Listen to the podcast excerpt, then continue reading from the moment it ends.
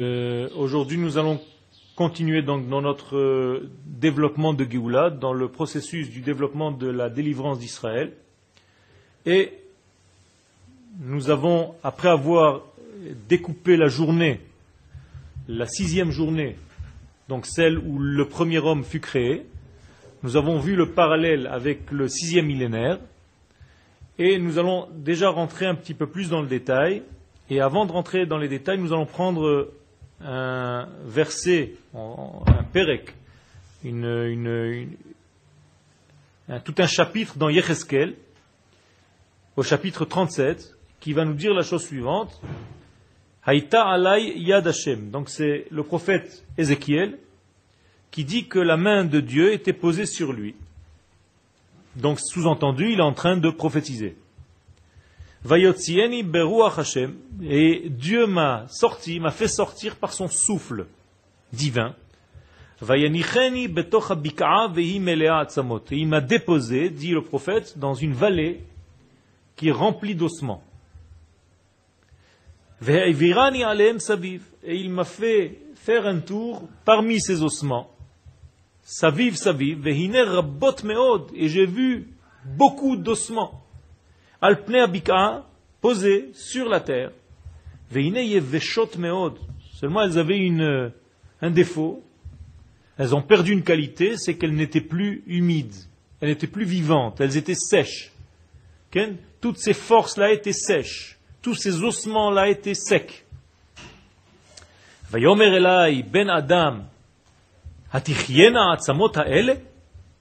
et donc Dieu me pose la question, dit le prophète, fils de l'homme, Ben Adam, regardez bien. Akadosh Baruch est en train de lui donner un signe. Ben Adam, toi qui es le fils de l'homme, est-ce que tu penses que ces ossements vont pouvoir revivre? Va Omar Adonai Elohim Atayadata. Donc le prophète ne prend pas de risque. Il lui dit, toi tu sais. Donc Akadosh Baruch lui pose une question et c'est comme si je vous posais une question et je dis toi tu sais donc réponds-toi.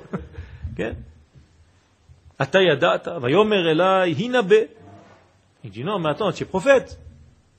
Donc tu dois prophétiser. Je suis en train maintenant de dévoiler ma parole à travers toi. Donc commence à prophétiser.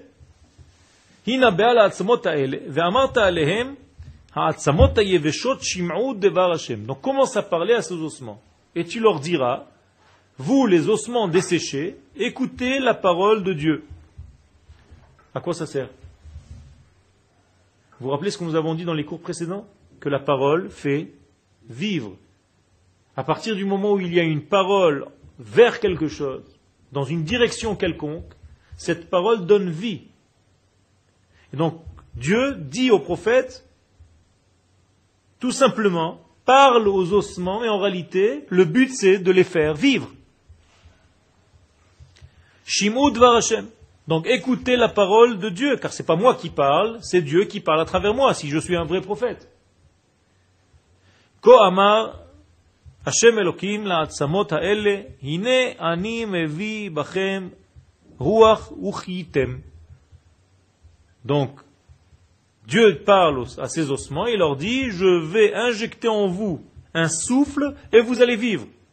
Venatati alechem gidim. Une fois que vous allez vivre, je vais mettre en vous, placer en vous des tendons. Je vais rajouter de la chair. Je vais vous recouvrir de peau. Et je vous insufflerai à l'intérieur de vous un souffle. Et vous allez vivre. Vidatem ki ani non seulement vous allez vivre, mais il y aura un contact entre nous, vous allez reconnaître, vous allez savoir que c'est moi, Dieu. Alors ici, nous avons un processus. Nous avons un rythme. Au commencement, Vatikrevu atzamot etzem el atzmo. Qu'est-ce qui se passe? Les ossements commencent à bouger et commencent à se rassembler. Mais vous pouvez imaginer par exemple que c'est un endroit où il y a eu une grande bataille avant. Et les ossements sont éparpillés. C'est-à-dire que si vous voyez un, os d'un bras et une jambe, ce n'est pas forcément de la même personne. Ça veut dire qu'il va falloir rassembler les ossements qui sont de la même personne, du même être. Et ça, c'est déjà une difficulté à part entière. Et donc, c'est la première reconnaissance. C'est-à-dire que les ossements sont en train de se reconnaître entre eux. Et ils se disent, tiens, c'est de ma famille, on est du même type. Donc, vatikrevu atsamot etsem el Donc, les ossements se sont reconnus entre eux. Ils avaient un ADN commun. Ils se sont dit, tiens, on est du même, euh, de la même famille. Rassemblons-nous. Et après, voici que les tendons viennent et la chair vient et à la fin, le souffle est venu en eux et ils ont vécu. Comme Dieu lui avait dit, je vous insufflerai un souffle en vous, un souffle de vie, vous allez vivre.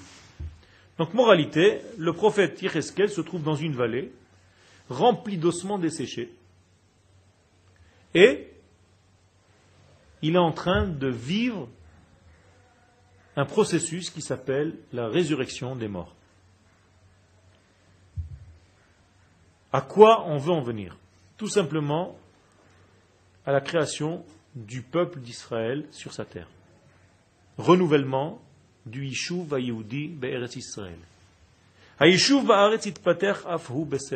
Voici le parallèle. Lorsque le peuple d'Israël est revenu sur sa terre, ça s'est développé de la même manière que ces ossements desséchés. Trila, au départ, kibbutz galuyot mikol olam kulol eretz Israël. Les ossements desséchés, ce sont les juifs qui étaient en dehors de la terre, qui ressemblent à des ossements desséchés parce qu'ils ont perdu l'humidité de vie qui devait les remplir. Et donc elles reconnaissent, toutes ces forces-là, tous ces hommes reconnaissent le lien qui les rassemble et elles commencent, toutes ces forces-là, à se rassembler. Kibbutz Galouyot, on appelle ça le rassemblement des exils. Mikol Haolam, du monde entier. Est Israël vers un lieu qui correspond à cette âme. Et là,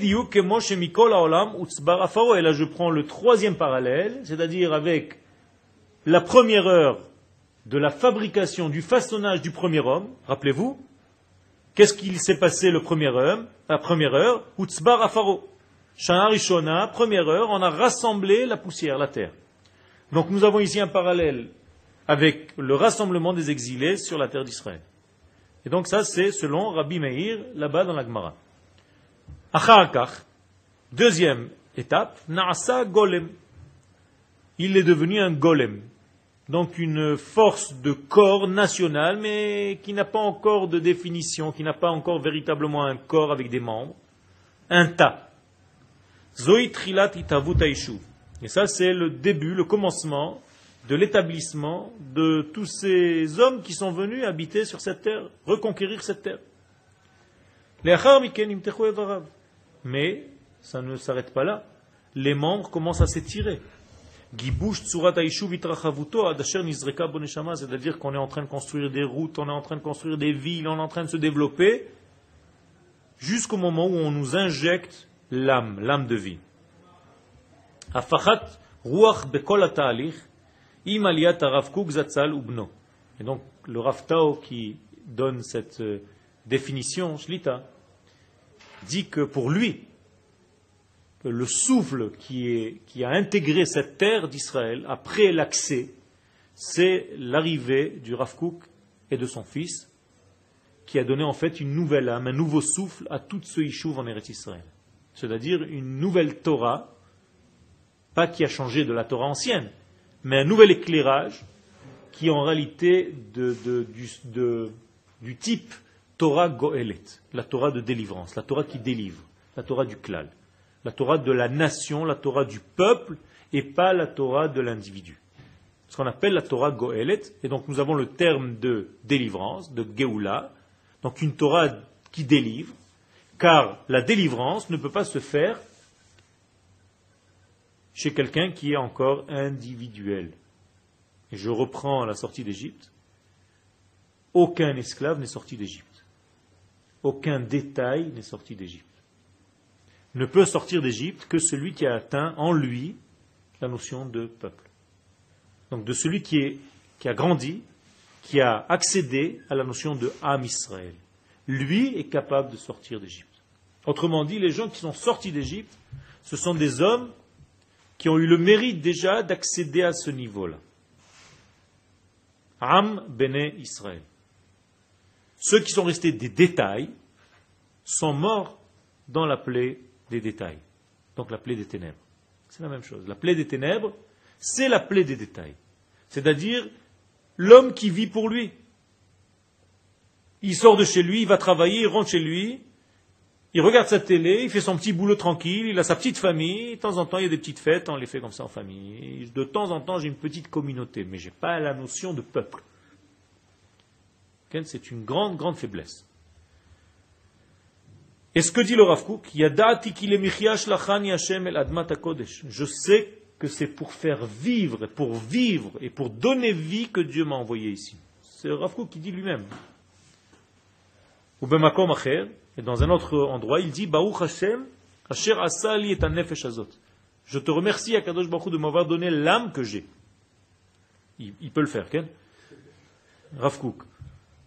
Il remercie Akadosh Baruch il prend conscience du cadeau qu'Akadosh Baruch lui a donné d'avoir une âme de cette espèce-là. Chez Ruach Chaya. Et il dit sur lui-même, dans mon corps à moi, dans ma vie à moi, j'ai un souffle et une neshama. C'est-à-dire qu'il a déjà un degré très élevé. C'est pas évident de dire que j'ai une neshama. Vous savez ça. La neshama est formée de plusieurs degrés. Bien que c'est une, une, seule entité, elle a plusieurs degrés. Donc le Rav est mérite sur lui-même, c'est-à-dire il est témoin de lui-même, qu'il a déjà atteint le degré de Ruach et de Neshama. Ce qui n'est pas donné à tout le monde. Veneshama Chaya. Et là, il joue sur les mots. Parce que après le degré de Neshama, il y a un degré plus élevé qui s'appelle Chaya. Et là, il dit Neshama Chaya. Une âme vivante, une âme de vie. Mais je soupçonne de jouer sur les mots pour dire qu'en réalité, il a atteint aussi le prochain degré, après la Neshama, qui s'appelle l'étincelle de vie, Chaya qui d'ailleurs était l'étincelle de Moshe Rabbeinu. Donc l'homme qui est capable de les délivrer. L'homme qui a la capacité, la qualité de Goël, de délivreur d'Israël. À tel point que le Rav Kook dit ici de lui-même, je sens tous les mouvements qui se passent autour de moi. Je suis comme un radar très sensible à tout mouvement, à tout changement. C'est-à-dire, je ressens chaque détail, chaque petit élément qui bouge, je le sens. Si la température est tout petit peu plus basse, je la sens. Si elle augmente, je la sens encore plus. Et ainsi de suite. Autrement dit, il est arrivé à une certaine sensibilité extraordinaire. Il est capable de sentir la souffrance ou la joie du peuple et les états d'âme de tout son peuple. Ça, c'est un homme qui est de l'ordre du collectif un homme qui est homme du peuple.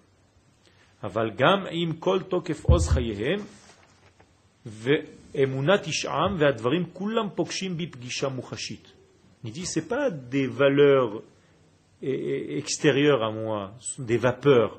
Pas du tout. Tout ce que je suis en train de vous dire, je le ressens physiquement dans mon être de vie. Je suis obligé d'en tenir compte pratiquement parlant, je suis obligé de faire quelque chose.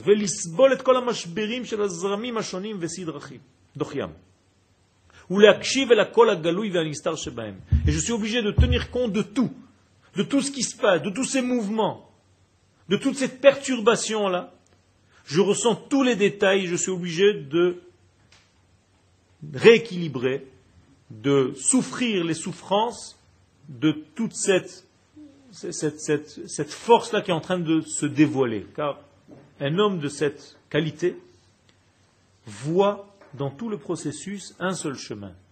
Il est en train de voir que le monde va vers une délivrance et que malheureusement, il est obligé de passer par ces étapes-là de difficultés, de conflits intérieurs et extérieurs.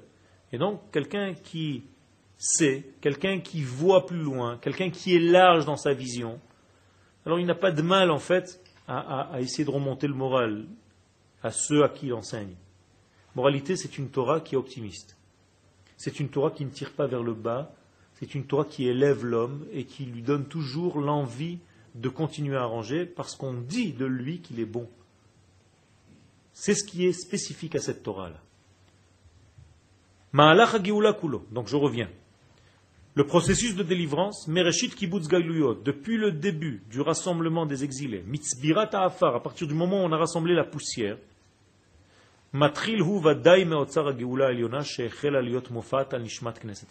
D'où elle vient cette délivrance Comment, comment la poussière a commencé à se rassembler C'est-à-dire comment les juifs du monde entier commencent à prendre conscience qu'ils doivent revenir intégrer leur terre. D'où ça vient? D'après vous, je vous pose la question. C'est-à-dire, Ruach HaKodesh, ça veut dire qu'en réalité, ça vient d'en haut. C'est le divin qui réveille en eux un sentiment qu'ils ne comprennent même pas, qui les pousse à faire cet acte et à se réveiller. C'est-à-dire ça, il y a une apparition au niveau de l'âme d'Israël d'agir dans ce sens-là.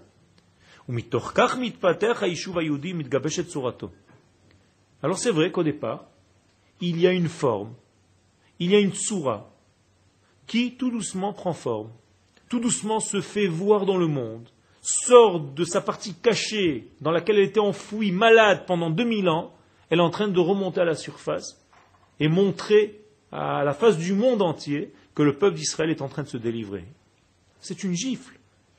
Le peuple est en train de réintégrer sa terre naturelle, donc son essence, donc son identité, donc sa puissance. Ça fait peur.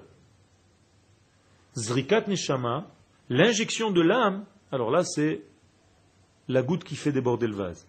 C'est-à-dire que pour l'instant il n'y a pas encore d'injection d'âme. Tout ceci est encore un corps sans âme. Autrement dit, sans direction divine. Il y a une certaine âme qui le fait vivre, mais ce n'est pas encore l'âme aboutie.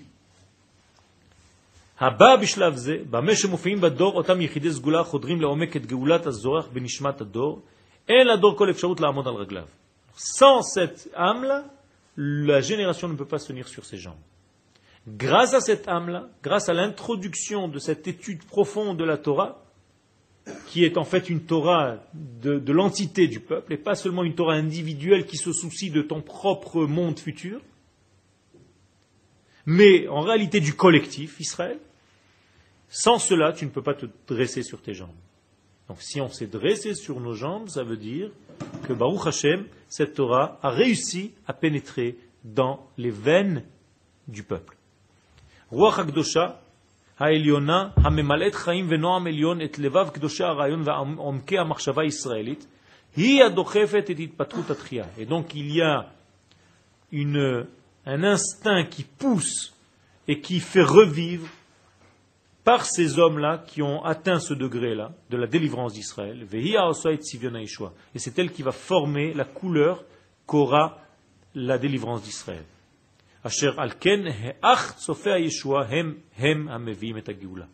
Ceux qui attendent cette délivrance d'Israël, ceux qui la visionnent, les visionnaires de la délivrance d'Israël, ceux qui voient les choses d'une manière beaucoup plus large et qui ne tombent pas dans la détresse, dans la déprime de l'information du moment, nous avons déjà plusieurs fois développé ce thème-là, de ne pas regarder les choses d'une manière bloquée, étriquée, ni dans le temps, ni dans l'espace, mais avoir une vision beaucoup plus large et prendre tout le processus dans son entité, tout le puzzle, et pas seulement des détails dans lesquels tu ne comprends rien et tu te perds, mais avoir la capacité de ce visionnaire-là, de ces hommes-là, capables de voir l'entité de la délivrance d'Israël, alors même si tu vas traverser des périodes qui vont être plus ou moins douloureuses, plus ou moins fragiles, plus ou moins sombres, tu ne pourras jamais tomber. Pourquoi? Parce que devant tes yeux, tu ne vis pas seulement ce détail-là, tu vis le tout. Tu vis la globalité. Et ça, c'est l'essentiel. Et pour arriver à ce degré-là, c'est ce qu'on appelle l'injection de l'âme. Une fois que l'âme a été injectée, l'homme se dresse sur ses jambes. Qu'est-ce que ça veut dire que l'homme se dresse sur ses jambes Ça veut dire que le peuple a atteint son degré national. Donc la nation d'Israël s'est dressée sur ses jambes parce qu'effectivement l'âme a intégré le corps. Et donc se réalise le verset Nachita alta.